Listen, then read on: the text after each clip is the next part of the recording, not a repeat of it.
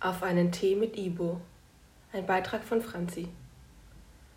Manchmal tut es verdammt gut, über den Tellerrand hinauszuschauen und junge Menschen mit unterschiedlichsten Ansichten zumindest ein bisschen besser kennenzulernen.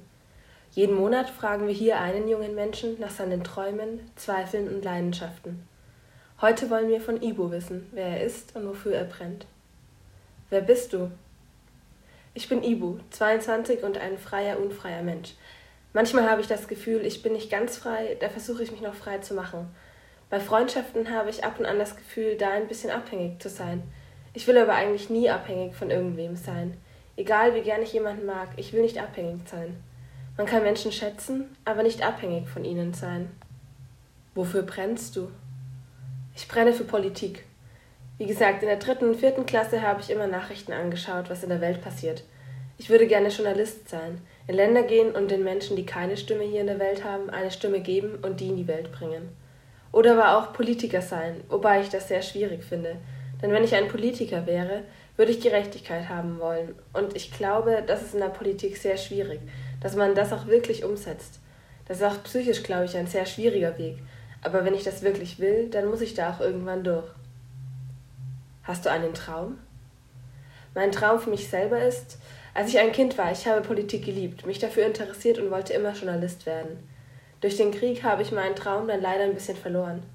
Jetzt will ich hier irgendwann aber auch wieder in die Politik gehen, weil das schon immer, immer mein Traum war, seit ich in der dritten oder vierten Klasse bin. Ein weiterer Traum ist, dass wir Menschen nicht ich und du oder du und er, sondern wir sagen. Und dann ein anderer Traum von mir, oder wobei eigentlich ist es eher ein Wunsch von mir, dass ich meine Eltern wiedersehe. Woran zweifelst du? Manchmal zweifle ich an einigen Menschen und generell an der Tatsache, wie egoistisch wir Menschen sind. Meistens denken wir an uns.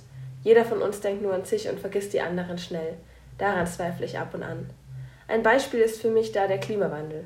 Wenn ich daran denke, dass Menschen wegen des Klimawandels, an dem wir schuld sind, sterben müssen, dann finde ich es egoistisch zu sagen, hey, mich betrifft das nicht, das ist mir scheißegal, was mit den anderen passiert. Und manchmal habe ich auch das Gefühl, dass viele sagen, ich mache doch eigentlich was, aber wenn man genau hinschaut, ist da eigentlich nicht viel. Was sagen andere, was du gut kannst? Das ist schwierig, aber viele sagen, dass ich positive Gedanken und eine gute Ausstrahlung habe, schnell mit Menschen in Kontakt komme und mit Menschen gut umgehen kann. Ich kann viel Spaß und Quatsch machen, aber auch wichtige Themen besprechen und auch ernst sein. Was hättest du gerne zehn Jahre früher gewusst? Ich hätte gerne zehn Jahre früher gewusst, dass ich von Syrien nach Deutschland fliehen muss. Dann hätte ich mich besser vorbereiten können. Ich weiß auch nicht, ob ich die Flucht überhaupt gemacht hätte, wenn ich gewusst hätte, dass es so schlimm ist. Vielleicht hätte ich mich lieber dafür entschieden, dort zu sterben, anstatt die Flucht zu machen. Was ist kleines Glück für dich? Großes Glück finde ich leicht zu beantworten. Kleines Glück, das ist schon schwerer. Aber ich mache es ganz einfach. Kleines Glück ist für mich, dass mein Bruder neben mir wohnt. Digital oder analog? Ich liebe analog, weil es so schön ist, etwas in der Hand zum Fühlen zu haben und nicht alles im Handy. Vogel oder Fisch? Vogel, denn ich finde, der Vogel hat mehr Freiheit. Er fliegt, zieht die Berge, das Meer und ist überall. Ich würde auch gerne fliegen können und einfach von ganz oben die Erde anschauen können.